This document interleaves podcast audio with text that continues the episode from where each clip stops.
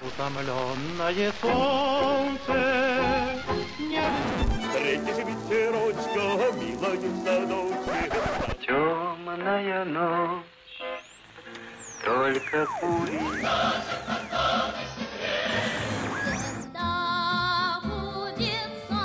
Если надо, защищается блестяще. Великолепно. солнце светит. Время и песни. Какие песни? Такое время. Здравствуйте, уважаемые слушатели! В студии Вести ФМ Марат Сафаров и Гия Саралидзе. Это программа «Время и песни». Сегодня 1968 год. Марат, приветствуйте. Приветствую, Гия. По традиции э, поговорим о временах сначала. Ну, практически как каждый год э, какие-то трагические, драматические события соседствуют с событиями светлыми, радостными. К сожалению, все это э, перемешивается, а может, к счастью. Но это э, жизнь. 68 год в США, три чернокожих студента, убитые в Ориндж-Бурге, это штат э, Южная Каролина. Были убиты они при попытке воспользоваться положениями закона о десегрегации в Кигельбане.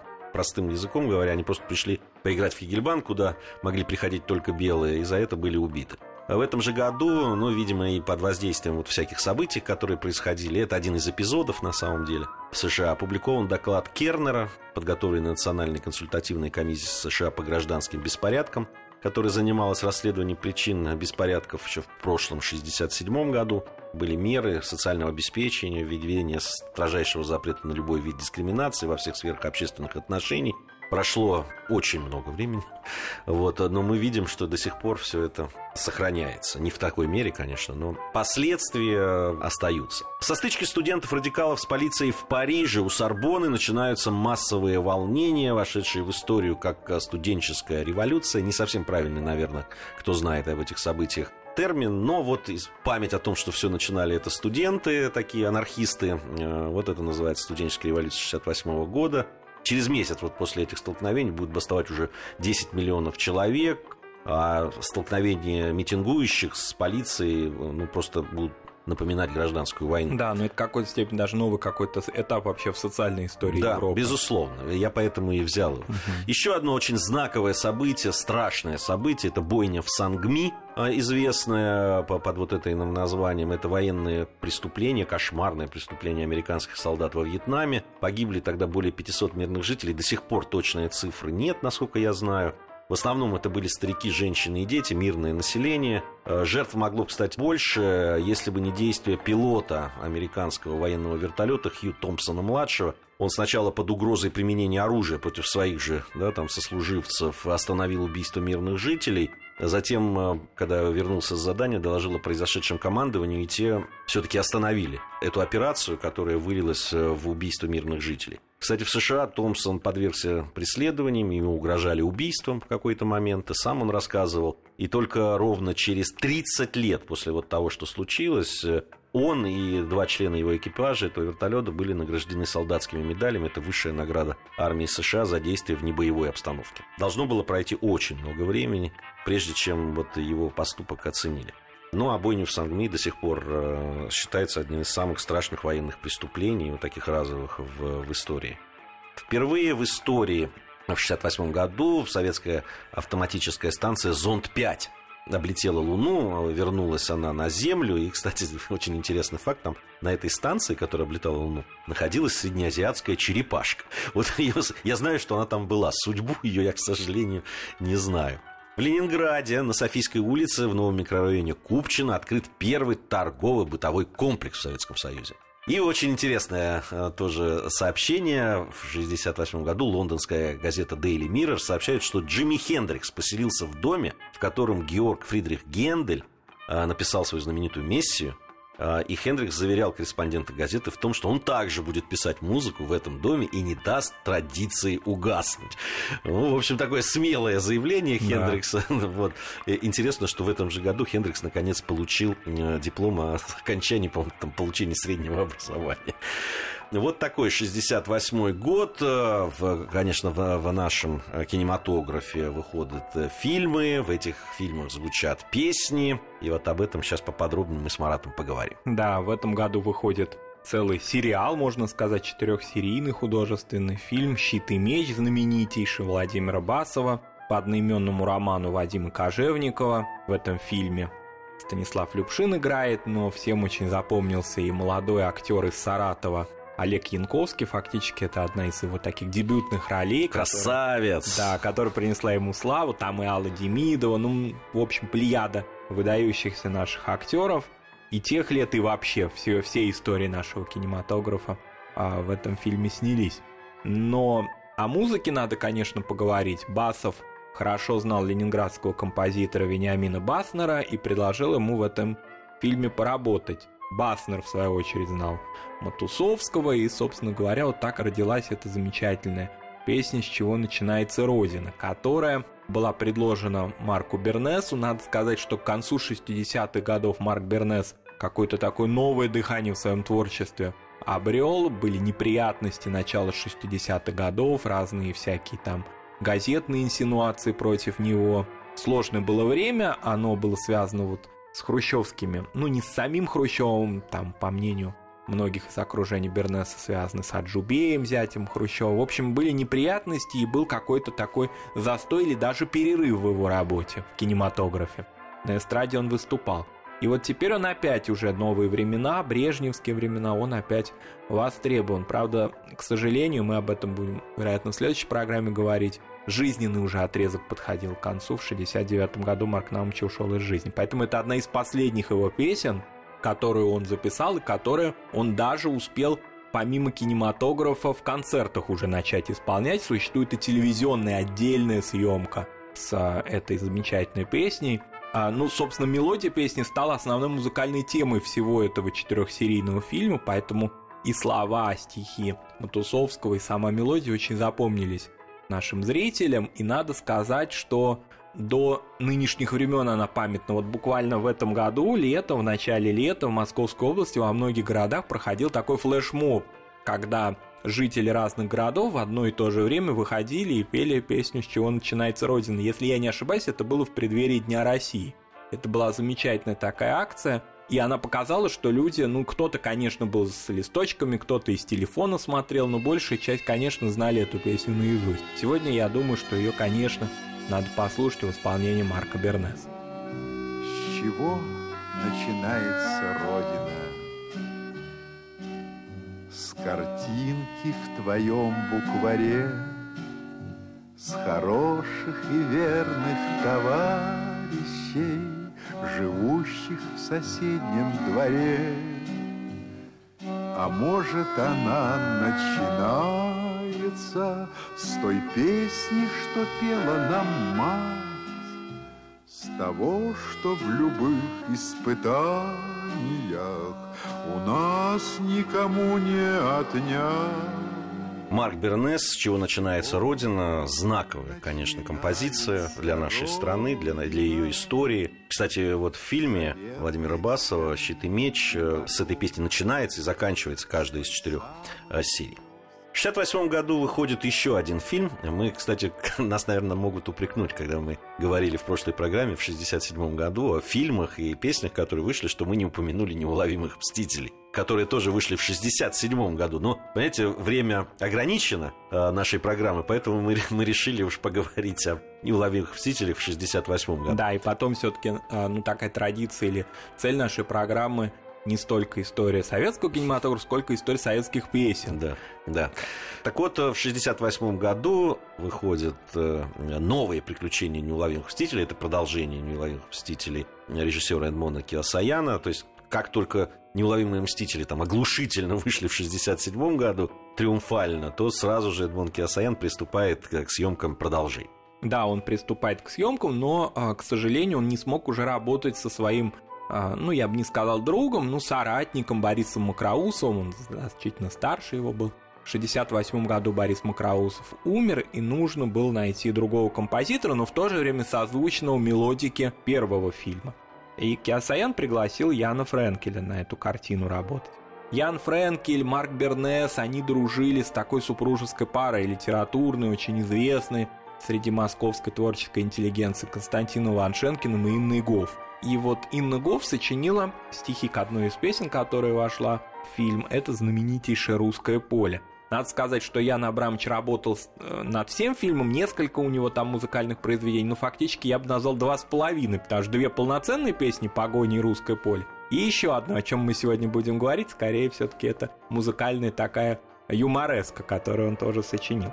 Инна Гофф – это большая советская поэтесса, немножко забытая сейчас, вот, собственно, как имя литературное. А ведь 60-е годы, конец 60-х годов – это время женской поэзии, без всяких там кавычек или каких-то гендерных стереотипов. Вот действительно женские голоса в советской поэзии в это время очень активны. Рима Казакова, Инна Кашежева, работавшая с Аркадием Островским долгие годы. И, собственно, Инна Гофф среди них она работала – со многими композиторами, но все-таки вот Ян Френкель ей был очень созвучен, и как-то они понимали друг друга с полуслова. Песня э, в фильме была исполнена актером Владимиром Ивашовым, который, как известно, играл роль белогвардейца поручика Перова, адъютанта полковника Кудасова. Это был большой риск Эдмонда Горегиновича вот дать такую патриотическую песню и мелодию отрицательному персонажу, тем самым как бы героизируя его или придавая ему дополнительное обаяние, которого у Ивашова и так было очень много, начиная еще с баллады о солдате, его советский зритель очень полюбил. Но в концертах и на радио после выхода фильма как-то вот это вошло очень прочно в репертуар Юрия Гуляева. Это вообще особое имя, это же ведь оперный певец, который приехал а, в Москву, он а, выступал в разных театрах, потом стал солистом Большого театра, стал народным артистом СССР. У него был оперный голос, но в то же время, несмотря на то, что эстрада занимала большое место в его творчестве, он как-то вот умел сочетать, может быть, как Муслим Магомаев в первые годы своей карьеры, оперное искусство и эстрадное искусство. Я думаю, в его мы, исполнении... Мы в его исполнении послушаем, да. да, «Русское поле» Юрий Гуляев. Поле, русское поле, светит луна или падает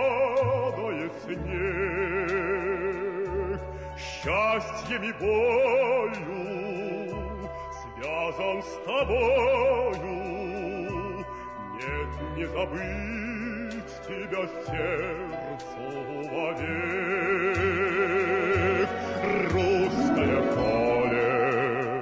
Юрий Гуляев, «Русское поле», э, песня из э, новых приключений неуловимых. Тогда «Мстители» э, мальчишками бегали на, на- на- подряд, наверное, на несколько сеансов. Сколько хватало денег или возможности проникнуть в кинотеатр. Ну и еще одна песня, юмореска, как ее назвал Марат, э, новые приключения неуловимых, наверное, многие э, догадываются, это куплеты Бубы Косторского в исполнении замечательного актера Бориса Сичкина, которого, наверное, многие помнят, запомнили как одного из главных действующих лиц, хотя он играет довольно эпизодическую роль в этом фильме. Да, но он очень яркий, конечно, и здесь хорошие очень такие стихи. Конферансье, кстати. Эмиля Радова, такой богемный московский человек. Кстати говоря, это одесская насквозь, да, песня, а сочинена не одесситами Ян Фрэнк или Сичкин, а не киевляне, Радов, москвич. Но, тем не менее, вот в таком одесском фольклоре эта песня, конечно, занимает особое место. Куплеты а, Бубы Косторского. Послушаем в исполнении Бориса Сичкина.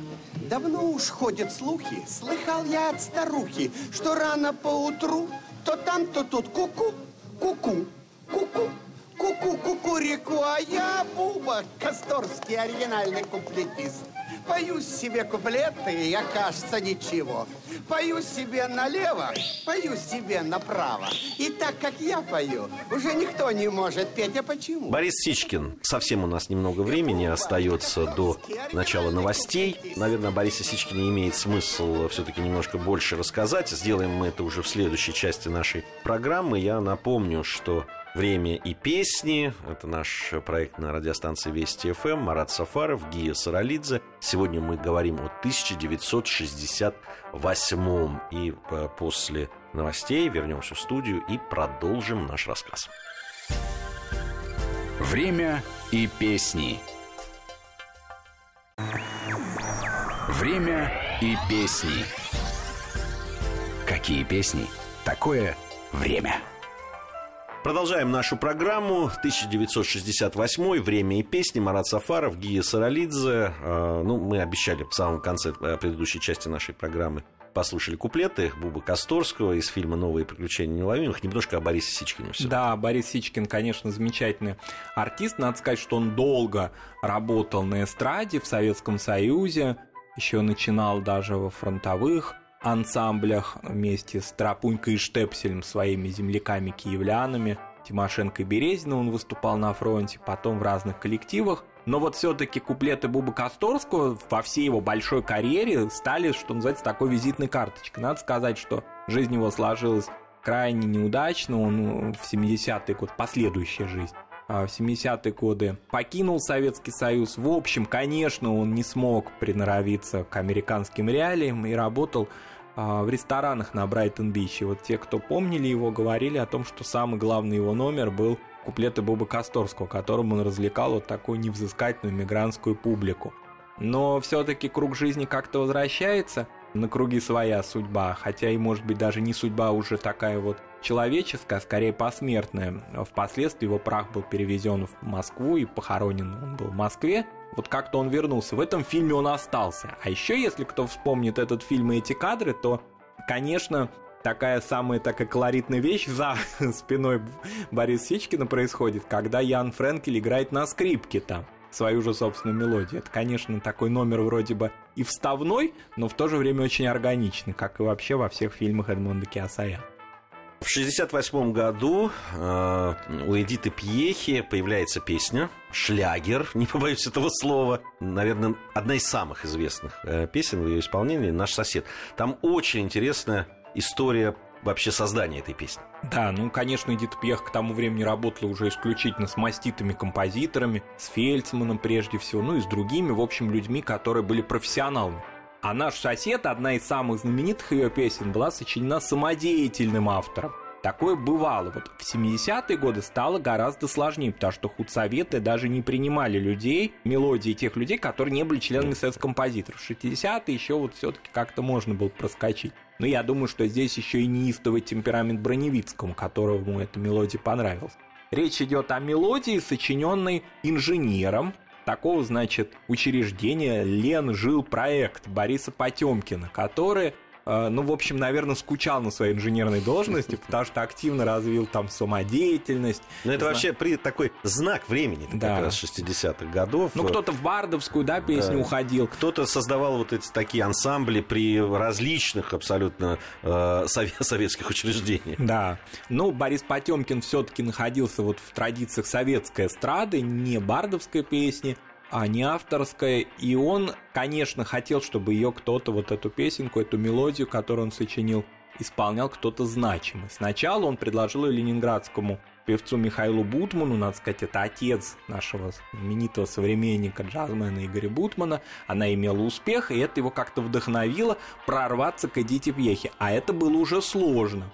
И он прорвался, можно сказать, через все кордоны, поскольку на Кировском заводе в Ленинграде проходил закрытый концерт для работников этого завода, и вот он какими-то, значит, путями смог после концерта подойти к Пьехе и показать ей ноты. Но здесь Эдит Станиславовна не обидится, она сама об этом многократно говорила, нот она не знает. Поэтому, конечно, сразу же материализовался Броневицкий, который буквально выхватил эти ноты, увидел их, он скользнул взглядом и сказал «это шлягер» и взял его. И дальше вот всякие какие-то редакционные там комиссии, все это не имело для Броневицкого никакого значения. Песня буквально через несколько недель вошла в репертуар Эдиты Пьехи и стал мега популярной. Мы ее сегодня в исполнении Эдиты Пьехи послушаем. Как теперь не веселиться, не грустить от разных бед. В нашем доме поселился замечательный сосед. Мы соседями не знали и не верили себе Что у нас сосед играет на кларнете и трубе. Эдита Пьеха, песня про соседа. Конечно, очень интересно было бы услышать ее в исполнении отца Игоря Бутмана, Михаила Бутмана. Вообще в мужском исполнении. В мужском исполнении, да. К тому же он э, был барабанщиком, был э, ударником, правильно говорить, да. да? Э, и поэтому, а там э, ритм такой, в общем, это интересно. Но песня, конечно, шлягер, абсолютно. Давид Тухманов, 68 год, это, наверное, его год. Да, в этом году он начинает активно работать. Он, конечно, в середине уже 60-х годов пишет песни, они получают определенную известность, но вот с конца 60-х, и он прочный, так вот как-то энергично входит впоследствии в 70-е годы, чувствуется время, оно изменяется, изменяются уже какие-то вот такие и вокальные требования, впоследствии он станет замечательным композитором для больших советских вокалистов, но пока еще в традициях 60-х годов сочиняет песни. Ему сопутствует удача в том смысле, что он находит одного из первых своих исполнителей, Владимира Макарова. Вот сейчас все-таки время как-то все расставлять на свои места, и одни имена уходят полностью и как-то в небытие, да, другие, как Давид Федорович Тухманов, он наш современник, да, всем хорошо известный, а тогда была совсем другая диспозиция, молодой, значит, Тухманов и уже маститый Владимир Макаров, которого, к сожалению, сейчас уже мало кто помнит. Это вообще певец с невероятной судьбой, очень интересный и как бы разрушающий очень многие стереотипы о советском времени. Дело в том, что на, начало его судьбы было ну, крайне неблагоприятно, неблагоприятствовало к нему. Он находился в заключении на Колыме в 50-е годы. Но там он встретил Вадима Козина, и там он встретил Эдди Рознера, репрессированных и живших. Ну, надо сказать, что сам Макаров не был э, репрессирован. По политической он, статье. Да, он был осужден в составе группы за кражу в, уни, в универмаге Поселковом.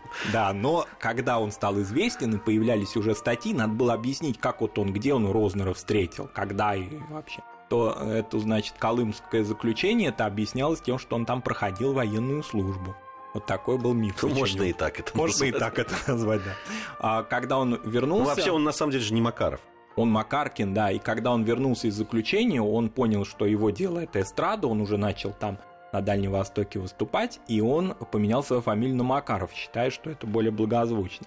Он пел, значит, и в Донецке, и в Орджоникидзе, нынешнего Владикавказье, в Тульской филармонии работал, у Кролу, Анатолия Крола в джаз-оркестре тоже некоторое время провел. В общем, прошел достаточно большую такую школу и был уже к концу 60-х годов достаточно известен. При этом интересно, что вот несмотря на то, что вроде бы он был в заключении, и это всем было памятно, и он, собственно, это и не скрывал, и скрыть это не мог, тем не менее он был направлен на всесоюзный конкурс артистов эстрады и стал его лауреатом. И доверяли ему очень многие песни, причем совершенно разномастные. Были и гражданско-патриотические, он пел и бухенвальский набат, и спят курганы темные, и бардовскую немножко песню, вот которая начала появляться, он тоже исполнял в концертах. И, конечно, впоследствии большую популярность ему придала песне Марка Минкова «Наша служба и опасный труда». В этом какой-то парадокс такой заключается. Такие парадоксы очень часто бывают. Очень многие, допустим, э, артисты стали известны благодаря исполнению ролей там милицейских чинов и так далее. Между тем сами находились в какой-то момент по другую сторону баррикад. Да, и вот такой же пример был и с Владимиром Макаровым. Но когда Давид Тухманов принес ему значит, а, на стихи Михаила Ножкина сочиненную песню «Последняя электричка», собственно, о ней мы речи ведем, то достаточно, ну, я бы не сказал скептически, ну, как проходную, может быть, Макаров ее принял, и э, при этом это стало очень известным и успешным произведением. Но в 1968 году вышел телеконцерт поет Владимир Макаров. То есть это еще к разговору о том, что люди, в общем, э, так скажем, да, свою судьбу он как-то смог по-иному сложить, что даже само советское телевидение доверило ему, да, значит, в течение некоторого времени в эфире быть, да, и вот этот концерт прошел с большим успехом, и все, и эта песня ушла в народ сразу же несмотря на то, что была сочинена немножко раньше. Песня на стихи Михаила Ножкина. Михаил Ножкин, замечательного поэта, тоже нашего современника, много работавшего в это время в песенном жанре. Поэтому, конечно, в исполнении Владимира Макарова, я думаю, что стоит сегодня послушать и вспомнить этого замечательного советского певца, карьер которого продолжался, ну, так с разной степенью успеха до середины 80-х годов. Как всегда мы до ночи стояли с тобой, Как всегда было этого мало, Как всегда Позвала тебя мама домой, я метнулся к вокзалу, опять от меня сбежала последняя электричка, И я по шпалам, опять по шпалам иду домой по привычке.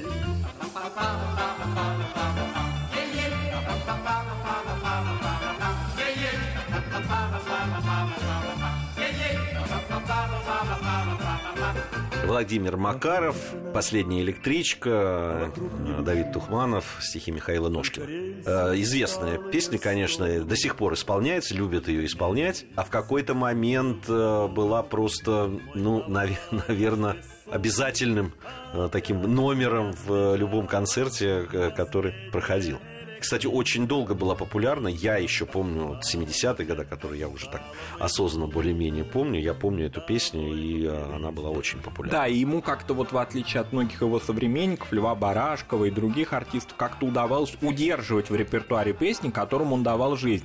Э, по-разному складывался, и мы об этом говорили. Часто вот как-то песня ускользала от первого исполнителя, и он оставался совсем забытым. Макарову удавалось в 70-е уж годы точно исполнять ее. И карьера его завершилась, опять же, по не каким-то внешним обстоятельствам. Дело в том, что, конечно же, юность, проведенная на Колыме, она каким-то образом не могла не сказаться. И в 80-е годы, да, на здоровье он вынужден был уйти с эстрады. А, ну, о Давиде Тухманове, наверное, мы будем говорить особо. Это такое первое упоминание в наших программах, но далеко не последнее.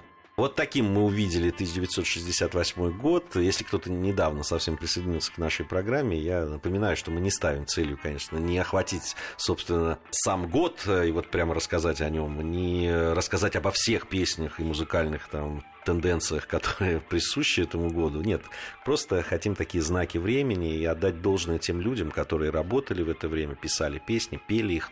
А, надеюсь, что у нас это получается. Марат Сафаров, Гия Саралидзе, «Время и песни». Совсем скоро, я надеюсь, мы вновь с вами встретимся. Будет э, новое время и новые песни. Время и песни.